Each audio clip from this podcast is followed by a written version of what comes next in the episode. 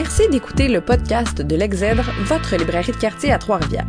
Notre quatrième podcast met en vedette Nicolas Lévesque, psychanalyste et auteur des essais Fora et Ptoma, parus aux éditions Varia et disponibles en librairie.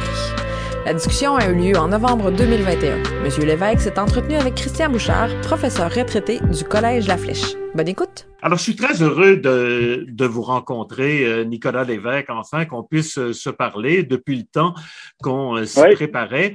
Écoutez, nous allons parler ce soir de vos deux essais sur votre pratique de psy, donc euh, Fora et Ptoma.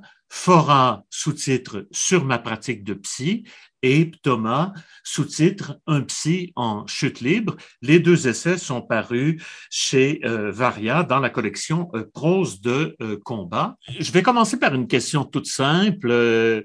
Pourquoi vos parents vous ont-ils prénommé Nicolas?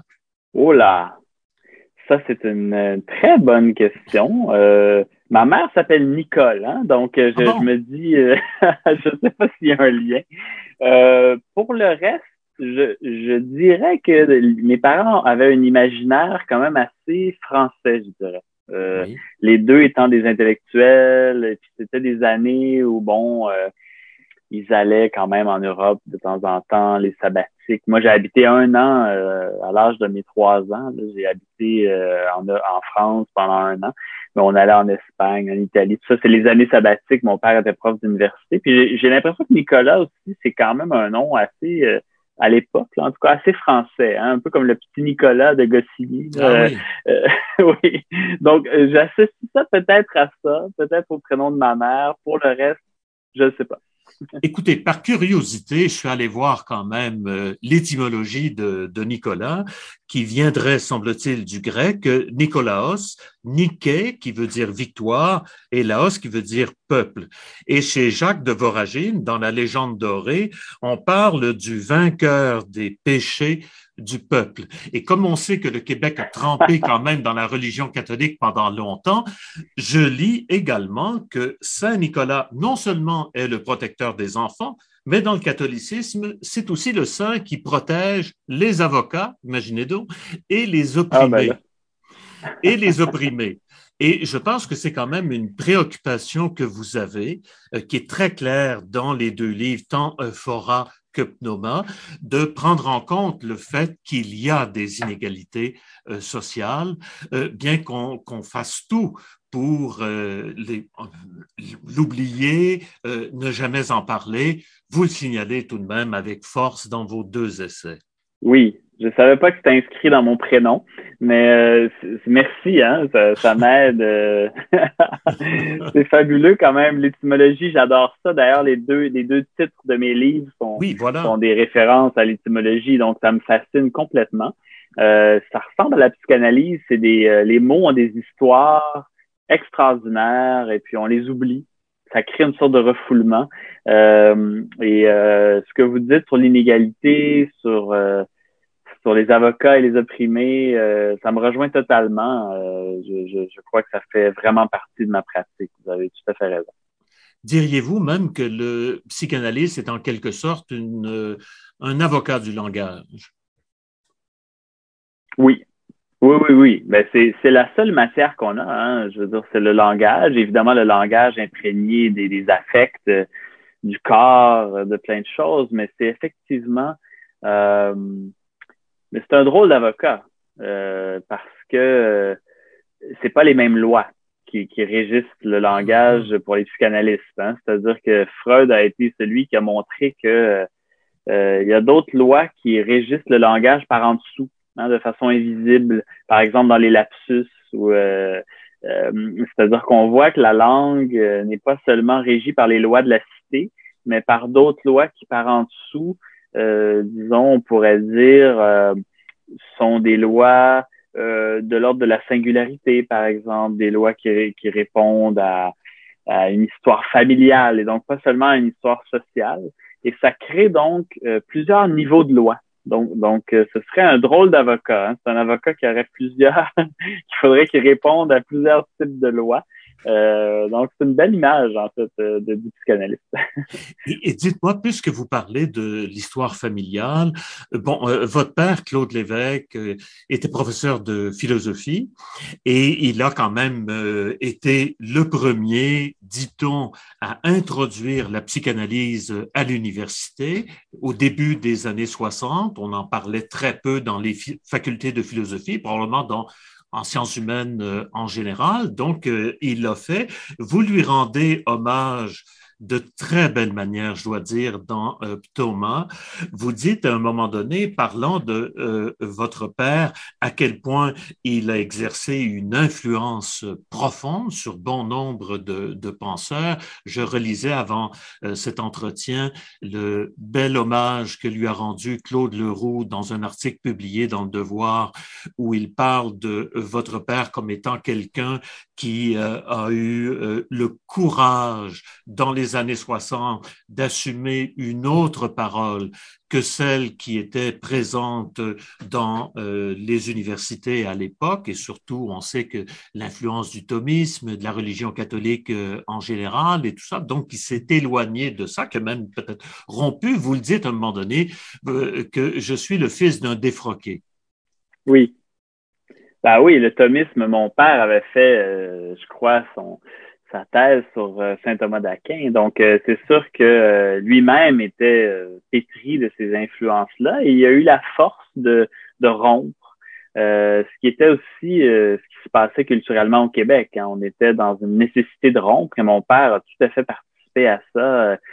quand même, il faut se rappeler que les enseignants de philosophie à l'époque étaient tous des religieux. Hein. Donc, c'est quand même incroyable de penser qu'il a pu faire cette rupture-là et enseigner quelque chose d'assez euh, d'assez moderne. Hein. Euh, mon père, c'est un peu comme le, le bordua de la philosophie au Québec, d'une certaine façon. Hein. C'est celui qui est allé vers une sorte de d'éclatement. Oui. oui, tout à fait, tout à fait. Puis dans, mais un peu après quand même, mais euh, dans un sens philosophique. Souvent, on n'en parle pas de cette histoire-là au Québec, hein, l'histoire des idées. C'est comme si le Québec avait pas d'histoire des idées, mais mon, mon père a fait certainement partie. Et euh, la psychanalyse est rentrée au Québec d'abord par les religieux. Hein. Il y a eu Noël Mayou aussi à l'Université de Montréal euh, en psychologie, qui est, il y avait mon père en, philosophie, puis bon, il y, en avait d'autres, mais c'est quand même par eux aussi que majoritairement, je dirais, euh, par exemple, mon père était le premier à enseigner, par exemple, Lacan et, d'autres auteurs, disons l'héritage, on pourrait dire Nietzschéen en France. C'est mon père qui a quand même été la première porte là au Québec pour ça. Est-ce que c'est votre père également qui a été la première porte pour vous, pour la psychanalyse en tant que telle? Est-ce que c'est parce que vous parliez ensemble de psychanalyse que vous vous êtes intéressé à la psychanalyse? Oui, je dirais ça, parce que c'est certainement pas euh, euh, par la culture populaire au Québec qu'on est initié à la psychanalyse. Donc, euh, oui, c'est par mon père. Ma mère aussi, les, mes deux parents avaient fait des psychanalyses. Hein. donc, j'ai ah quand même assister aussi à ça comme enfant, ma mère qui, s'habille pour aller chez le psychanalyste. Là, donc, euh, euh, mais mon père avait fait ça et puis mon père l'enseignait. Donc oui, c'est clairement, euh, moi, c'est venu de la famille, mon rapport à la psychanalyse en premier. Et c'est certain que ça m'a teinté et ça m'a intrigué quand même. Je dois dire que la littérature et la philosophie aussi, c'était les trois disciplines qui étaient dans la famille. Est-ce que vous l'avez su assez jeune que vous iriez en psychanalyse? Euh, oui et non, c'est-à-dire que euh, je l'ai su seulement à la fin de mes études de cégep. Donc, quand il a vraiment fallu que je me branche, parce que au fond, j'étais assez perdu. J'ai pris au cégep ce qu'on appelait la grille passe-partout, c'est-à-dire c'est pour ceux qui savaient vraiment pas qu'est-ce qu'elle allait faire. Donc, j'aurais pu aller en sciences pures, comme en littérature, comme en philo, je savais pas. Donc, j'ai pris le programme qui m'ouvrait toutes les portes. Puis à la fin, je me suis dit, ben, ça va être la psychanalyse. Donc, euh, donc ma dernière année de cégep. Là. Donc, euh, c'est, jeune quand même. Euh, je devais avoir quoi, 18 ans ou quelque chose comme ça. Mais en même temps, avant ça, j'avais aucune idée que, c'est ça que je ferais. Là. Zéro. Donc, c'était pas du tout pendant mon enfance ou mon adolescence.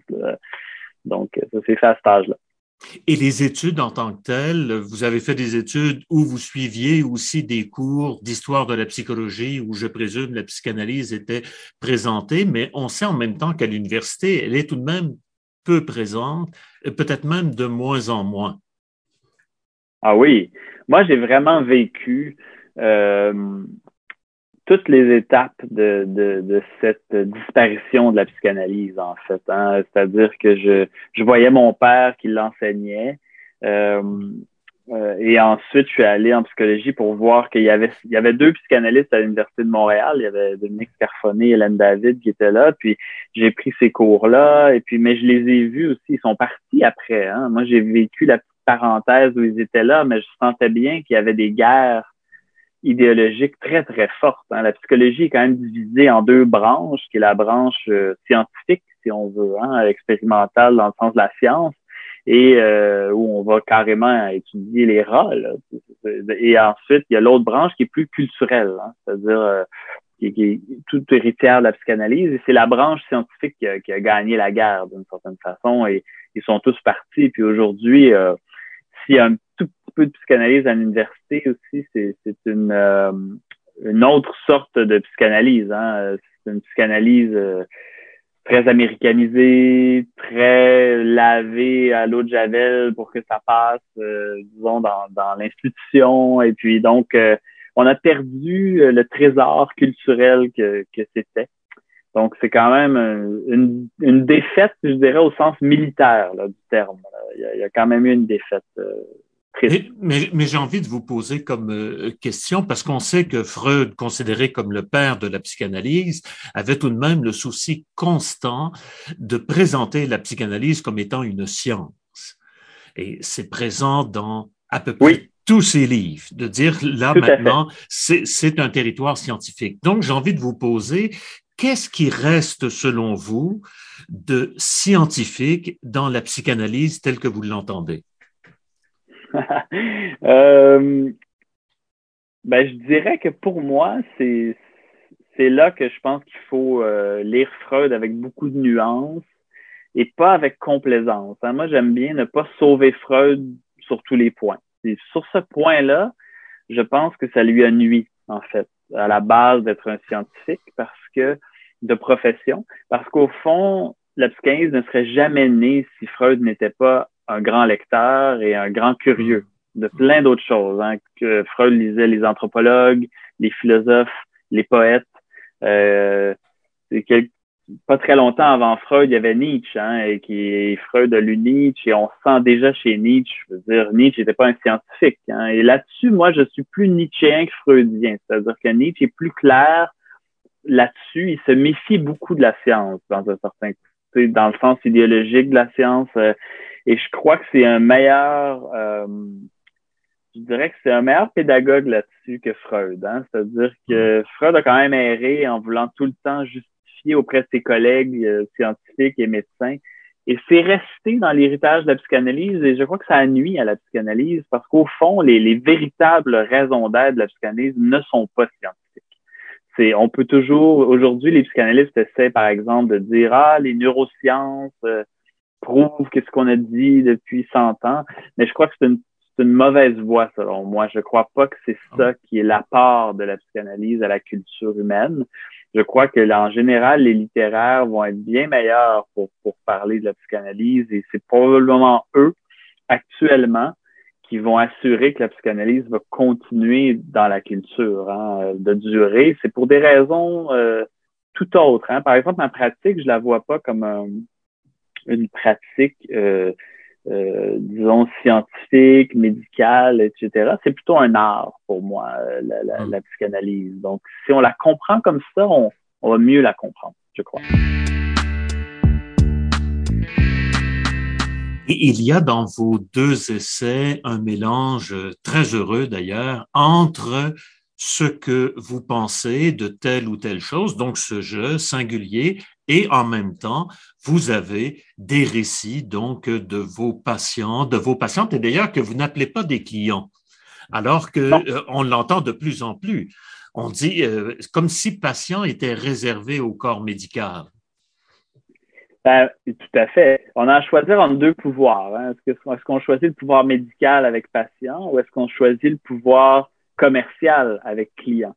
Et entre les deux pouvoirs, je me dis, je préfère quand même le pouvoir médical parce que on est dans une époque où le pouvoir commercial est tellement puissant, tellement envahissant qu'à choisir entre deux démons, je vais prendre le, le démon médical, disons. Vous dites à un moment donné, je crois que c'est dans Thomas, vous dites euh, que, euh, ou dans Fora, euh, j'avoue vraiment que les, les, deux essais se combinent à merveille, dans mon esprit également. Alors, vous dites à un moment que, lecteur, je ne vous dis pas tout.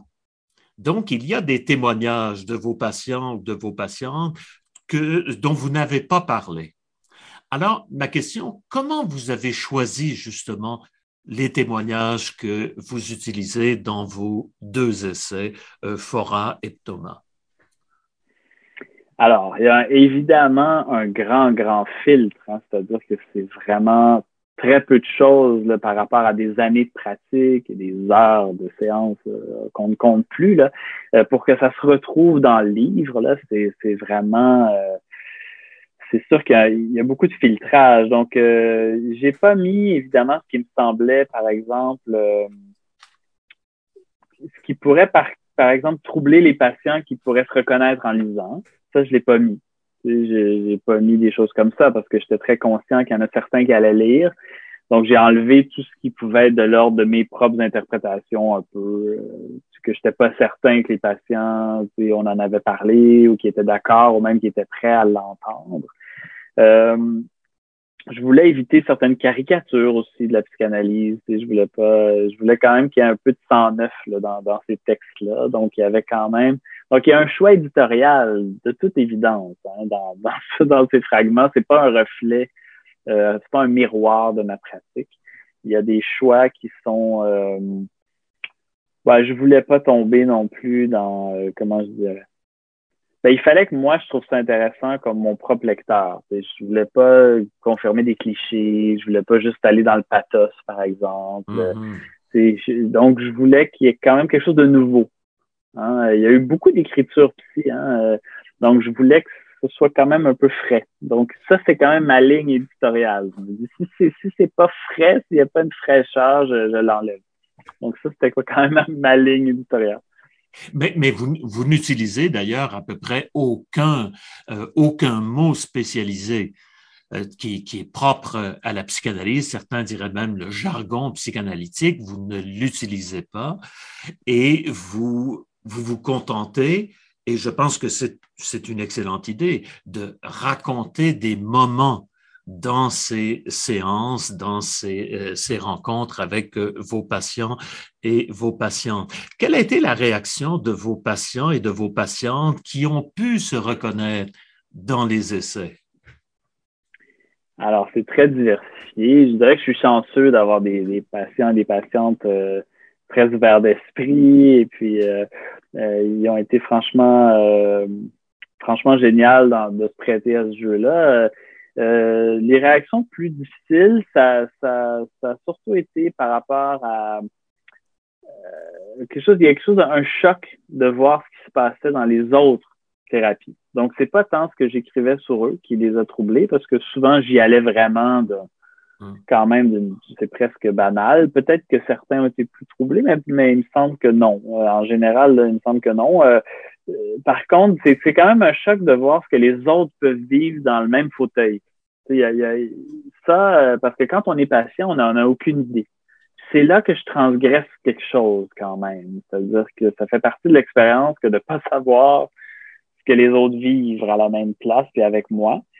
Donc ça, je, je crois que c'est l'aspect le plus troublant pour mes patients quand même de mes livres. Euh, euh, et je dois dire que euh, c'est aussi une des raisons pourquoi j'ai l'impression que peut-être que Thomas puis Fora, je suis pas sûr que je vais, ce sera pas une trilogie là. Ça, ça va rester une Je crois, je crois. Ben, peut-être je me trompe. Mais pour l'instant, je, je veux quand même parce que c'est quand même, il y a une certaine, il y a un certain risque quand même dans cette écriture là, quand même une écriture du, du réel et puis donc euh, qui est très très affectif pour mes patients aussi de lire ça. Euh, donc, je veux, je veux pas aller trop loin dans, dans ça.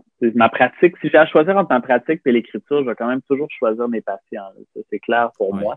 Puis donc, je crois que pour un moment, je vais laisser faire un peu, disons, cette pratique où, où c'est des livres presque uniquement là-dessus. Je vais continuer à faire référence à ma pratique, mais je crois d'une autre façon. C'est comme si j'avais j'avais fait ce que je voulais faire en deux livres, puis là, je vais aller ailleurs après. Donc, euh, ça répond peut-être à la question.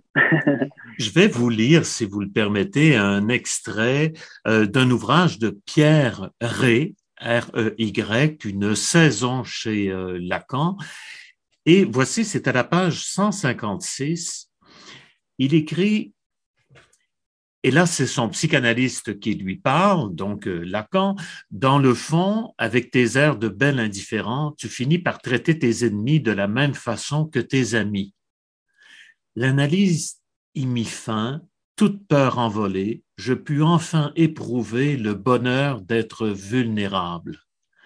Jaillir de moi en un bouillonnement effrayant, les cris bloqués derrière ma carapace de bienveillance cordiale, Dès lors, chacun sut à quoi s'en tenir sur les sentiments que je lui portais. Quand j'aimais, à la vie, à la mort, j'aimais. Quand je haïssais, à la vie, à la mort, on ne tardait pas davantage à l'apprendre.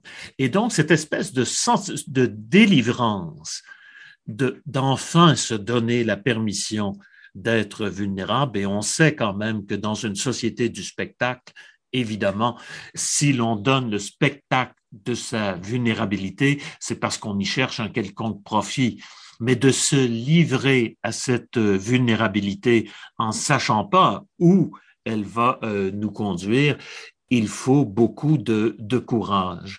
Est-ce que c'est quelque chose comme euh, psychanalyste que vous avez pu euh, constater, je dirais, souvent cette forme d'abandon où le psychanalyste, j'oserais dire, euh, se sentirait presque dans l'obligation de quitter la pièce? Hmm. Ben, en fait, euh, c'est parce qu'il est dans la pièce qu'il y a l'abandon. Je dirais ça comme ça. C'est-à-dire que je crois que c'est profondément ça mon métier, c'est-à-dire que euh, le but, c'est d'arriver à une présence qui est assez euh, dans la confiance euh, pour que l'autre s'abandonne justement à cette vulnérabilité-là et que c'est parce que cette présence-là est là dans sa vie qu'il peut le faire d'une certaine façon. Donc, il faut surtout pas sortir de la pièce à ce moment-là parce que je crois que le but, c'est que ça s'intériorise, en fait. C'est que la pièce c'est comme si la présence du psychanalyste devient une présence intériorisée qui fait qu'on se permet, en dehors du bureau, dans la vie de tous les jours, justement, d'être beaucoup plus dans l'abandon à une sorte de vérité intérieure. Et puis, euh, c'est la plus belle chose qu'on peut sentir. Donc, on, a besoin, les humains, évidemment, c'est les parents, nos premières, hein, nos, premiers liens de confiance, les premiers, premières personnes avec qui on doit s'abandonner. Mais on sait tous que ça se passe pas toujours comme ça. Euh, c'est pas si simple de s'abandonner avec ses parents. Ils ont leur propre névrose, leur propre truc. Et puis euh, euh, après ça, ben c'est normal hein, qu'adulte, il faut recommencer. Faut apprendre à être enfant, au fond. Faut apprendre à s'abandonner à nouveau. Et ça ressemble beaucoup à l'écriture aussi, d'une certaine façon, et à la création en général. Hein. Il faut, pour s'abandonner, ça prend souvent une figure de transfert. Euh, et, et, je crois que on en a, on en a besoin de beaucoup de figures de transfert. Euh, le psychanalyste, d'ailleurs, les, les, psychanalystes en général sont un peu euh, sont un peu présomptueux de penser qu'ils sont la seule figure de transfert. Hein. Euh, ça en prend beaucoup d'autres. Hein. Pour les écrivains, ça prend des, des, des, grandes lectures, ça prend des professeurs, ça prend des collègues, ça prend des amis. Ça prend... Et donc, euh, ça aussi, c'est un des tabous des livres. Hein. Euh, combien il y a de gens autour d'un livre qui sont invisibles, mais qui sont là. Et c'est vrai pour une vie humaine, hein, au mm. fond. Et le psychanalyste est une de ces de ces personnes-là, qui est quand même très importante, mais qui est loin d'être la seule. Donc, euh, donc je dirais que l'abandon demande une, une présence de quelqu'un d'autre que nous. Et si on n'a pas ça, les êtres humains, euh, c'est-à-dire qu'on a, on a vu beaucoup de, de gens qui sont des créatifs extraordinaires, mais qui deviennent fous. Parce que finalement, l'abandon seul, sans la présence, ça mène à la folie, en fait, carrément. Donc, ça prend à la fois la présence et cet abandon. Ça, c'est le mélange parfait, on pourrait dire. Est-ce que euh, euh, je, lisais une chroniqueuse du devoir qui est euh, psychologue, Platt, vous l'avez peut-être lu. Nathalie Platt. Oui, voilà, Nathalie Platt qui fait de, belles chroniques depuis quelque temps. Et, elle disait dans la, sa chronique récente à quel point c'était difficile pour elle de mettre fin à une séance. Et de la même manière, chez vous, dans vos deux essais, vous dites à quel point vous n'êtes pas un psychanalyste orthodoxe. C'est-à-dire l'image qu'on se fait d'un psychanalyste, c'est quelqu'un qui est un peu à la Freud, euh, qui se tient derrière le patient ou la patiente, euh, qui prend des notes et qui ne dit pas un mot. Or, pour vous, vous, même vous vous dites, je me le reproche parfois, je parle peut-être trop comme euh, psychanalyste. Mais quand on parle des sphères de l'intime, justement, et on arrive avec quelqu'un qui tout à coup s'abandonne, comment lui dire qu'il est l'heure de, partir? C'est l'enfer. Je, je, déteste ce côté-là de mon métier. Moi, un peu comme Nathalie Platt, je suis très mauvais pour finir les séances. Euh, c'est une des choses que j'aime le moins exactement pour la raison que vous, vous venez de nommer, c'est-à-dire que mon métier, c'est d'apprendre aux gens à s'abandonner, puis là, tout d'un coup, je vais leur dire, euh, ben voilà, c'est fini. Et puis, on s'arrête. Donc, euh, j'ai développé euh, des trucs de psy, si on veut. par exemple, je m'avance un peu physiquement dans mon fauteuil, et puis mes patients savent très bien ce que, ce que ça veut dire. Et puis qu'il faut qu'ils commencent à c'est à faire euh, à arrêter finalement. Et puis euh, mais souvent je déborde quand même des séances. Euh, j'aime bien finir pas trop abruptement. Il y a, y a, des psys qui sont extrêmement glaciales avec ça. Ils disent c'est l'heure bang terminé pas un mot de plus. Moi je trouve ça trop violent donc j'essaie quand même qu'on ait une fin euh, sur, sur une image, sur, sur une phrase, sur une émotion. Donc, je vais prendre des fois deux, trois, quatre, cinq minutes de plus pour pour qu'on arrive à cette fin quand même, à cette chute. Euh, euh, parce que sinon, je, je sais pas, je trouve ça trop violent pour moi aussi, peut-être, là, pour être, pour être très égoïste. je dois dire que moi aussi, hein, il faut que je la finisse, la séance, euh, au niveau personnel. Hein, les patients doivent la finir, mais moi aussi, je suis dans plein d'émotions, dans plein de réflexions. Donc, de finir à, à 0-0, la séance, je trouve ça vraiment euh, difficile. Donc, je cherche dans les minutes qui viennent là, une espèce de, hein, de, de, de, fin de poème là, qui pourrait fonctionner. vous écrivez que vos patients et vos patientes souvent vont vous faire des suggestions culturelles. Alors, on va vous, vous dire, ben, il faudrait lire ça, ou euh, on vous parle d'un film, d'auteur, euh, etc. Est-ce qu'à l'inverse, vous, parce que, écoutez, si mon souvenir est bon, vous n'en parlez pas, est-ce que vous, vous suggérez des ouvrages, euh, des œuvres culturelles à vos patients ou vos patientes? Il me semble que vous n'en, vous n'en parlez pas dans, dans Foran ni dans Thomas. Pourquoi, d'ailleurs? Je le fais presque jamais. Euh, en ah. fait, mon principe, c'est de pas le faire. Euh, il peut arriver à des occasions très précises que je dise euh, est-ce que tu as lu ça, est-ce que tu as vu ça, mais c'est plus c'est vraiment des exceptions. Parce que je crois je crois que c'est pas c'est pas mon rôle d'une certaine façon. C'est pas non plus toujours une bonne idée. C'est-à-dire que c'est différent quand même, les livres de l'analyse. Hein? Euh, donc, j'ai aucun problème à ce que mes patients m'envoient lire des choses ou m'envoient voir des choses. Mais que moi, je le fasse, je trouve que j'introduis à ce moment-là, comme si quelque chose avec lequel je, je suis pas tout à fait à l'aise. Par exemple, si j'envoie les gens faire une lecture et puis que, par exemple, ils aiment pas ça ou qu'ils se sentent intimidés ou je sais pas trop quoi, j'introduis quelque chose qui me semble pas toujours facile à ramener après. Hein. Qu'est-ce qu'on introduit quand on fait ça? Euh, puis on introduit un nouveau terrain aussi. Hein. C'est comme si tout d'un coup les patients se disent Ah mon Dieu, qu'est-ce qu'il faudrait que je lise pour mon analyse, pour être à la hauteur, je sais pas trop quoi. Je trouve qu'on ouvre une brèche qui est assez dangereuse et parce que euh, le, matériau de l'analyse, c'est pas ça.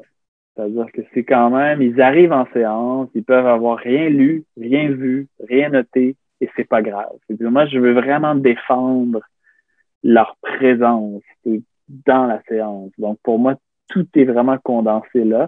Et d'amener l'idée qu'il faudrait absolument qu'en dehors ils compensent, j'aime vraiment pas cette idée-là. J'aime vraiment l'idée qu'ils n'ont pas, en fait, à penser ça.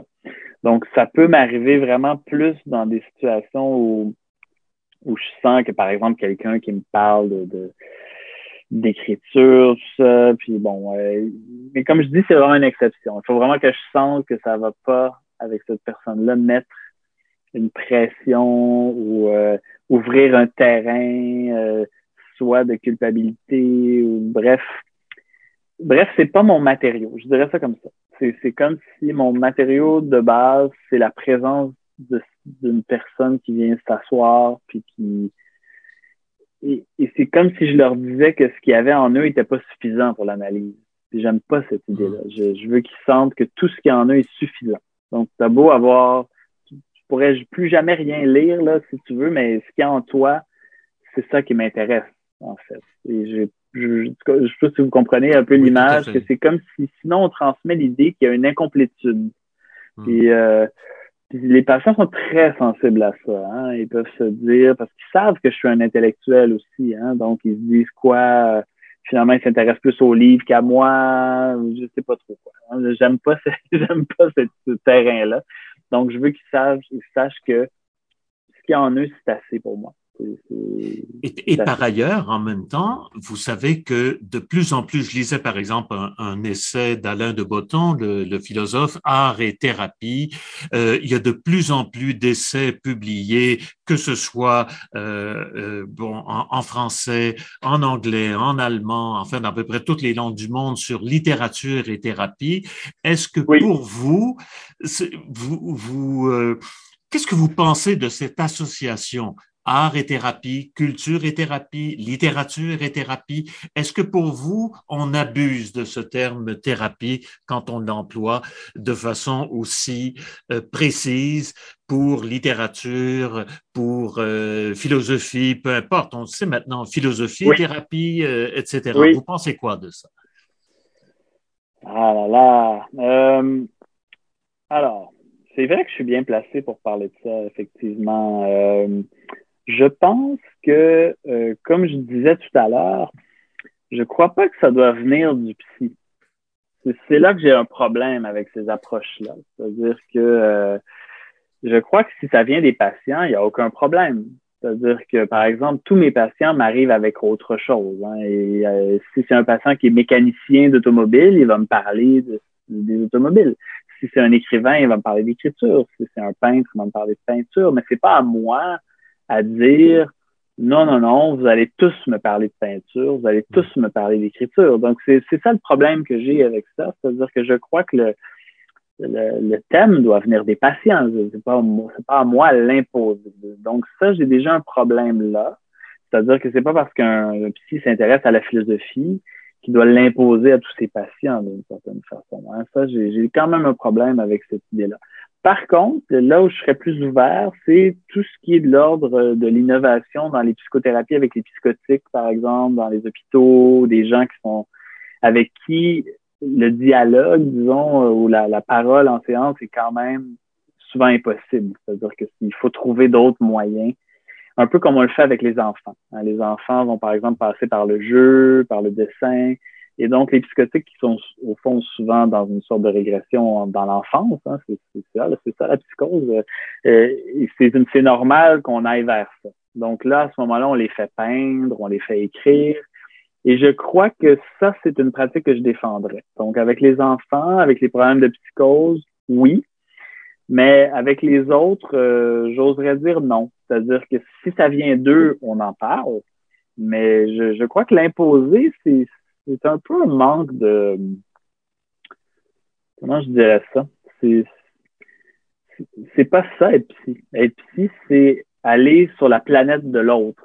C'est pas leur dire, euh, euh, moi, sur ma planète, je m'intéresse à la littérature, donc vous allez tous me parler de ça. Mm. Je, vais, je vais vous forcer à me parler de ça. Donc, donc sinon, je pense qu'il faut faire un autre métier. D'une certaine façon, on peut devenir, par exemple, euh, si on veut, coach d'écriture ou, professeur de peinture, mais mais être psy, c'est quand même accepter que peut-être que l'autre personne va te parler d'un sujet dans lequel tu n'as aucune compétence. Et, et ça, c'est mon quotidien. Hein. Moi, les gens me parlent de leur travail euh, constamment. C'est pas des choses que je connais. Et puis, il faut que je sois capable d'aller dedans. Des fois, c'est des choses que je connais. Et donc, cette ouverture-là me semble assez fondamentale au, au travail que, que je fais. Ouais. Vous écrivez dans Fora ce qui est certain, c'est que tout le monde a en soi une grande peur que ça marche. La psychanalyse, l'analyse, car les conséquences sont imprévisibles. La tempête d'un traitement qui réussit est beaucoup plus inquiétante. On peut donc comprendre que certains préfèrent les symptômes, leur malheur ordinaire, à la possibilité de l'inconnu. Et un peu plus loin, vous écrivez, il importe aussi de dire que plusieurs échecs sont attribuables à la peur chez le patient de faire vivre cette réussite thérapeutique à son entourage. Oui. Euh...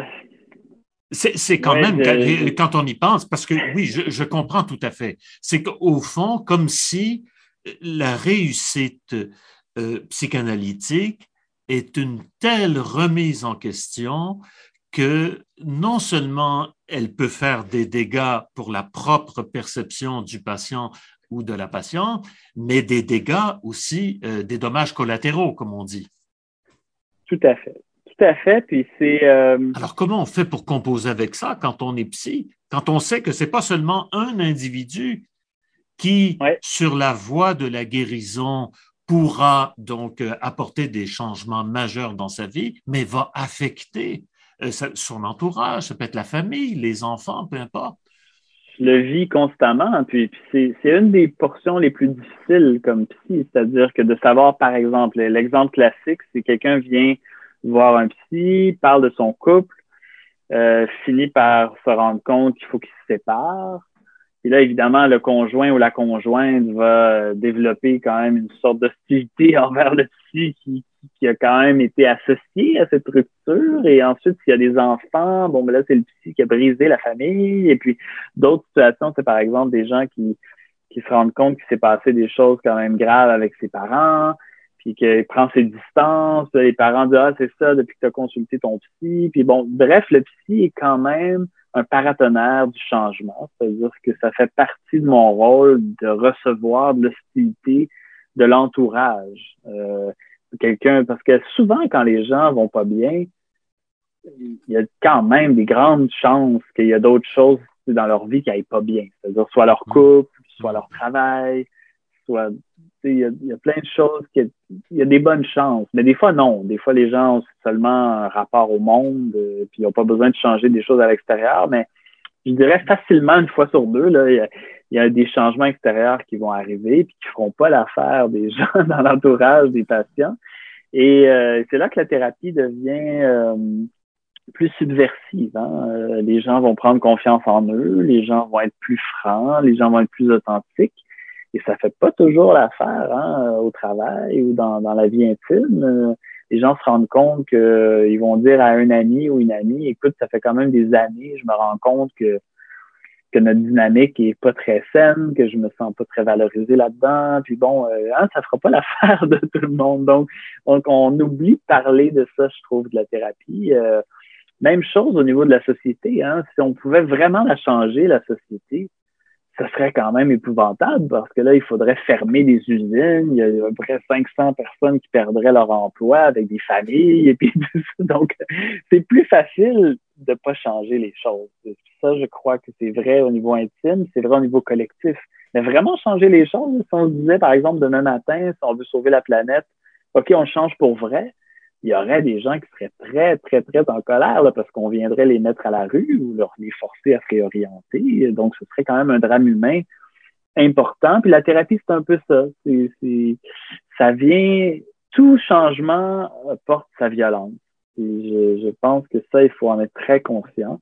C'est pour ça qu'il faut faire attention comme si aussi à bien mesurer cet aspect-là des choses. Hein. On va pas juste pousser les gens à changer comme ça. Là. Il faut savoir que, OK, si cette personne-là va vers cette tendance-là, il va y avoir une réaction euh, dans l'entourage. Mm. Et euh, est-ce que cette personne-là est prête à la vivre?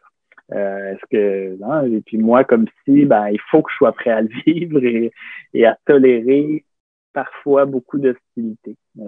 ça fait partie du rôle. Mais quand vous écrivez comme ça sur l'intime et que vous rapportez euh, des parties de séances très, très, très intimes comme ça, vous-même, vous vous mettez en scène aussi comme, euh, comme essayiste, mais aussi comme père de famille et comme amoureux. Vous parlez à un moment donné de votre vie de couple depuis 24 ans.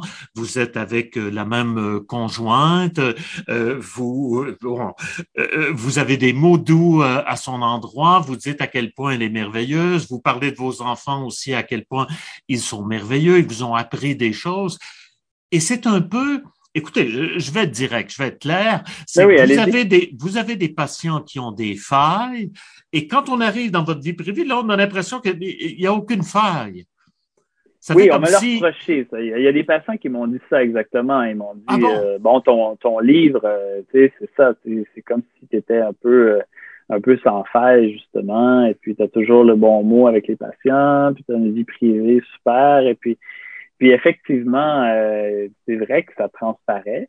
Le problème, c'est que c'est qu'il n'y a aucun il y a aucune cachotterie là-dedans, dans le sens où c'est vrai que, que j'ai une belle relation de couple, que ma blonde est formidable, que mes enfants sont formidables. Je, je, voulais, je voulais le dire, mais aussi je crois que c'est dans l'idée que si je demande à mes patients de s'abandonner, je me dis, moi aussi, je vais quand même m'abandonner dans l'écriture. Ça, c'est très différent de la position normale ou standard ou orthodoxe du mmh. psychanalyste, qui est celui qui ne s'abandonne pas. C'est celui qui, qui ne doit pas s'abandonner. Évidemment, je garde toute une déontologie puis une éthique, mais je crois qu'il faut quand même changer notre perspective là-dessus. Je crois qu'on est rendu à un point dans notre rapport aux autorités où je crois qu'on a besoin d'autorités qui montrent leur vulnérabilité, mais aussi carrément euh, leur intimité euh, un peu. Je, je crois qu'il faut pas euh, rester dans une sorte de distance institutionnelle inutile. Je, je crois qu'on a dépassé ça socialement. Euh, et, ça paraît dans, dans, tous les niveaux. Hein. Par exemple, les entrevues comme on fait là, euh, je crois pas qu'on parlait comme ça aux écrivains il y a 100 ans. Il y hmm. avait une espèce de distance, de décorum qui n'existe plus. et puis, pour moi, c'est une avancée. Je, je, je, crois que c'est très bien d'aller plus dans l'intime avec les écrivains, justement. Donc, euh, donc c'est certain que hum, vous avez raison. Euh, évidemment, c'est plus facile pour moi de montrer ce qui, mes forces dans ma vie que, que mes failles dans mes livres. Parce qu'évidemment, mes failles pourraient troubler quand même plus mes patients. S'ils lisaient ça, euh, je préfère quand même les protéger un peu plus de ça. Donc, c'est certain que c'est pas toute la vérité. On s'entend qu'il y a quand même un petit, un petit filtre aussi où euh, je les protège de certaines choses de moi que j'écrirais pas. je pense que ce serait manquer de professionnalisme quand même euh, d'aller dans certaines zones de ma vie privée, là, puis de ma propre analyse, alors que je pense que d'en dévoiler certaines autres, comme le fait que je suis quand même dans un couple heureux, que je suis quand même un père heureux, je pense que ça peut je pense que ça peut aider. Je pense que c'est intéressant. Euh, je pense que c'est le genre de choses que je peux dévoiler. Pour moi, c'est c'est une exploration. Je ne sais pas si je me trompe en faisant ça, mais ça me semblait intéressant comme d'essayer. Mais que voulez-vous dire justement quand vous écrivez dans Pnoma Je crois que l'amour doit d'abord être facile. Alors quelqu'un qui lit ça, et c'est d'ailleurs, écoutez, habituellement, évidemment, on associe tellement l'amour à la passion, à tout le moins dans ses débuts, et on sait que passion, étymologiquement, ben, c'est la passion, c'est aussi la douleur, c'est la souffrance. Et vous, vous dites non, euh, je crois que l'amour doit d'abord être facile. C'est peut-être pour ben, ça que ça dure aussi longtemps pour vous et que ça fonctionne bien. Oui, c'est vrai, tout à fait. Ben, j'ai connu des amours moins faciles avant, hein. donc j'ai eu mon apprentissage là-dedans, puis je me disais que justement, tant qu'à défroquer euh, à la suite de mon père, je me disais que l'amour, l'amour est quand même, au fond, imprégné de religion. Si, euh, malgré ce qu'on mm. pense, ça fait partie de Thomas beaucoup. C'est quand même le thème, hein, les, deux paysans qui font une sieste euh, comme ça dans, dans la paille. Là. Il, y a, il y a une scène d'amour. Euh, qui semble facile d'ailleurs. Euh, Millet euh, les montrait pas en train de souffrir, mais, mais on s'entend que la passion du Christ, là, c'est quand même quelque chose de souffrant. Hein? et donc tout le romantisme aussi amoureux est associé à une douleur, à, tout ça. Et puis je voulais amener une autre image de l'amour, que, parce que c'est quand même beaucoup mon quotidien. Hein? Des, des, gens viennent beaucoup consulter pour des raisons amoureuses. C'est quand même la première raison. Donc, euh, je me suis rendu compte quand même que la culture était un peu coupable de ça, de cette association-là. Euh, qu'on nous dise pas qu'au fond, euh, idéalement, on va avec quelqu'un avec qui il y a quelque chose qui coule de source. Puis après ça, on se complique la vie. Parce qu'évidemment que c'est toujours compliqué. Hein? L'autre personne a son histoire, a ses, petits défauts, a ses petites névroses, mais il faut quand même qu'à la base, il y ait une sorte de courant, je dirais, de facilité. Parce que sinon, je c'est sûr qu'on n'y arrivera pas d'une certaine façon. Et, je, me, je me disais qu'on le discours sur la passion, sur l'amour est quand même encore teinté beaucoup de, catholicisme, même dans la culture populaire, même dans les chansons populaires. Euh, on n'a qu'à écouter la radio, puis c'est encore ça, que ce soit même dans le hip-hop moderne, tout ça, c'est quand même encore l'amour souffrant, l'amour euh, couronne d'épines. Et puis, euh, je voulais aller un peu à contre-courant et dire euh, non, l'amour devrait être une sorte de rivière qui coule. Puis après ça, on, se compliquera la vie quand il y aura des rochers, puis des chutes, puis des, trucs compliqués. Mais, mais je, trouvais que c'était une vérité qui était tabou dans, dans notre monde encore très chrétien, finalement, hein, où, où c'est pas très valorisé d'aller dans le plaisir puis la facilité, disons. Oui, puis euh, d'autant, c'est que vous dites que dans votre couple, par exemple, depuis 24 ans, vous n'avez connu aucune panne de désir. Alors, vous, vous imaginez bien que les gens qui sont en couple euh, depuis un, certain temps et qui, malheureusement, traversent des, des pannes de désir, eh bien, à vous lire, ils, spontanément, ils ont, mais, mais comment il fait? Ben comment ont-ils fait? c'est une bonne question. Ben, mais c'est vrai. C'est vrai. Puis en fait, je m'en étonne un peu moi-même, euh, mais c'est quand même la vérité. Donc, je, me, je trouvais ça intéressant. C'est-à-dire que j'aime bien me prendre comme un cas, un peu comme je prends mes patients. Comme, je me mettais au même niveau qu'eux dans mon livre, dans le sens que ma vie est aussi un fragment qui fait partie du livre. Et dans ma vie, c'est quand même effectivement surprenant cette histoire de, de, de non-panne de désir. Et et ça faisait partie de, de Fora de trouver en quoi l'écriture doit venir d'une source naturelle. Et Thomas, c'est en quoi l'amour doit venir d'une source naturelle, d'une certaine façon. Je me suis rendu compte de ça après les avoir écrits, mais c'est les deux grandes questions qui sont en dessous de ces livres-là.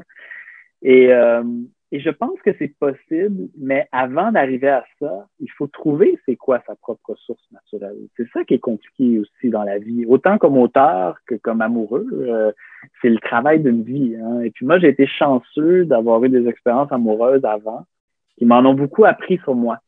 J'ai été avec des gens qui, je me disais sur papier, ça devrait marcher. Et puis, et puis non. Et alors, comment ça? Comment ça se fait que ça, que ça marche pas? Théoriquement je devrais être amoureux, puis non. Puis euh, c'est très instructif. Hein? Donc la vie est fascinante et puis il faut se fasciner de toutes ces choses-là.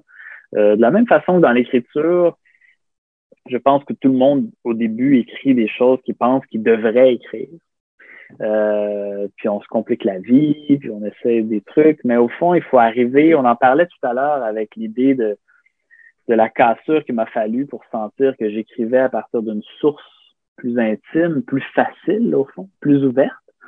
C'est la même chose en amour. Je pense que si on arrive à rencontrer quelqu'un avec qui cette source-là est d'emblée la base de la relation, après ça, on est capable de vivre avec bien des défauts de part et d'autre. Euh, même chose dans les livres. Hein. Je pense que même comme lecteur, on, pardonne beaucoup de choses aux auteurs si on sent qu'il y a entre nous et ce livre une veine naturelle, et quelque chose qui coule de source. Moi, je suis prêt à pardonner énormément de défauts à des auteurs qui me font sentir cette veine-là. C'est comme si je me disais merci.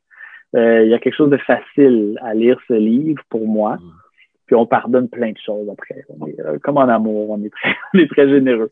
Ben, vous, vous dites à un moment, d'ailleurs, vous le dites, que, euh, enfin, un des obstacles, sinon le principal obstacle qu'on rencontre dans la vie amoureuse, c'est cette espèce de d'utopie d'amour fusion.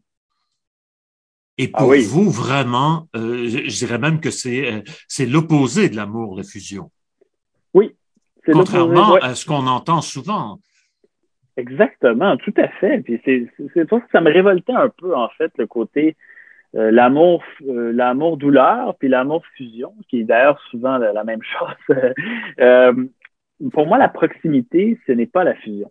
Hein, euh, la fusion, pour moi, c'est avaler quelqu'un d'autre ou c'est projeter sur l'autre son propre univers. Ce n'est pas se rapprocher de l'univers de l'autre. Hein. Euh, la proximité implique qu'on est deux êtres séparés. Et ça, c'est quand même déjà, c'est vraiment pas ça qu'on dit de l'amour, hein, de valoriser que ce soit deux êtres séparés, distincts, euh, toute, toute l'idéologie amoureuse va contre ça. C'est de dire, puis c'est là qu'on voit que socialement, on est rendu ailleurs. Au fond, l'amour avant, c'était quelqu'un qui avale quelqu'un d'autre, d'une certaine ah. façon. Et euh, alors qu'aujourd'hui, je dirais, c'est quelqu'un qui rencontre quelqu'un d'autre et qui donc qui l'avale pas, qui, qui se bute sur son altérité, sur son mystère et qui trouve ça intéressant. Et euh, et aussi qui partage une veine, comme je disais tout à l'heure, mais, mais qui n'est pas de l'ordre de la fusion, hein, qui est de l'ordre d'une sorte de chimie à deux, euh, qui qui pas c'est en dehors des rapports de domination, des, des rapports de phagocytage, on pourrait même dire de colonisation. Hein. L'intime est politique dans ce sens-là. Hein. Comment deux cultures, on pourrait même dire ça, comment deux cultures se rencontrent au lieu de s'avaler ou de se dominer c'est un peu ça, deux êtres humains qui se rencontrent. Hein. C'est deux cultures d'une certaine façon. Euh. Donc ça, je trouve ça beau de défendre ça, alors qu'on voit bien que dans notre imaginaire, on est très régressé là-dessus. On, défend quand même quelque chose d'un peu épouvantable, je, crois. Ben, euh, vous dites d'ailleurs, parce que vous parlez de deux cultures qui se rencontrent, quand vous faites référence dans un forum à Slav et Kanata, vous rappelez donc qu'il y a à la fois l'empathie et l'idiopathie. Donc, euh, l'empathie, euh, cette capacité qu'on peut avoir de se mettre à la place de quelqu'un d'autre, et l'idiopathie, l'incapacité de se mettre à la place de quelqu'un d'autre parce que la, personne a le droit de dire, ben, tu ne peux pas parler à ma place. Alors, comment on fait? et, et, ça, je pense que c'est très important chez vous. C'est de la même manière que pour un couple, je présume, c'est d'accepter le fait que oui, je peux me mettre à ta place, mais je sais en même temps qu'il y a des choses où je ne pourrai jamais me mettre euh, à ta place. Et donc, je vais respecter cette différence-là euh, fondamentale. Ah oui. Ben, vous m'avez tellement bien lu que vous êtes meilleur que moi pour parler de, ma pensée parce que j'aurais dû effectivement faire allusion à l'empathie et l'idiopathie parce que l'empathie seule mène à la fusion, en fait. C'est-à-dire que je, je, te comprends, je te comprends tellement bien que tu n'as même plus besoin d'exister, en fait.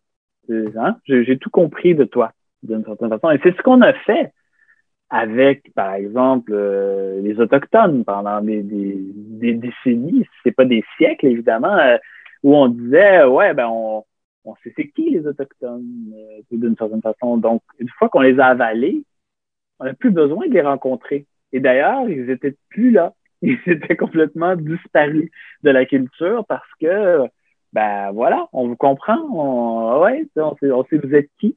Et il n'y a rien de pire euh, et c'est pour ça que en psychothérapie, je me méfie beaucoup de ça, c'est-à-dire que les patients ressentent très violemment cette idée de je comprends ce que tu vis, hein, euh, soit par ma théorie ou par mon émotion.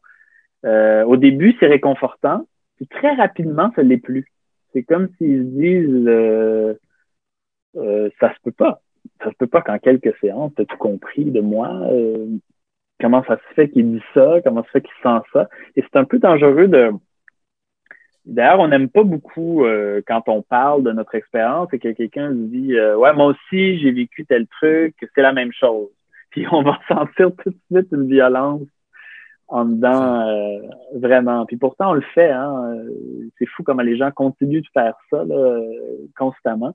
Euh, et, et, alors que l'idiopathie, c'est la capacité de se dire, euh, ben, je vais me la boucler, puis je vais écouter ce que l'autre a vraiment à me dire. Et, c'est un peu devenir un lecteur qui est comme vraiment attentif voilà un univers sur lequel j'ai pas à me projeter. Là. Je, vais carrément essayer de le découvrir, là, comme une planète inconnue. Et euh, c'est vrai que ça fait vraiment profondément partie de ma vision euh, de, la, psychanalyse, de l'amour, de l'amitié aussi, euh, puis, puis, puis, de la vie en général. J'aimerais terminer cette entrevue par euh, un, un, court passage du début de euh, Fora. Vous écrivez à un moment donné, J'ai accepté de porter en moi d'où je viens et ce qui m'attend, de me laisser habiter par l'origine de l'univers, inconnu, par le destin de chaque planète, explosion ou implosion. Il n'y a pourtant rien là de mélancolique, s'il fait noir dans le grand dehors et au fin fond de moi, c'est pour mieux apercevoir les étoiles, les nébuleuses, les aurores, la danse des années-lumière. Et en vous lisant, encore une fois, j'ai pensé à ces bons vieux Grecs et je me suis souvenu que chez les Grecs, la danse choros viendrait peut-être, c'est du moins ce que disait Platon, de Cara, la joie. Hmm. Et j'ai l'impression que dans vos deux essais, alors qu'il s'agit de récits de douleur, aussi c'est l'intime dans ce qu'il peut y avoir de plus profond, de plus trouble, vous parlez même de trou noir à un moment donné, on en ressort non seulement avec un espoir, mais je dirais même avec, j'ose le dire, une joie d'exister. Nicolas Lévesque, je vous remercie beaucoup de cet entretien que nous avons eu, donc euh, directement Merci d'avoir parlé de la joie. La joie, c'est très, très important dans, dans, ma vie, puis dans mon écriture. Je pense que vous touchez, vous êtes un, un, très bon lecteur, donc je me sens lu, entendu. Euh, franchement, euh, merci.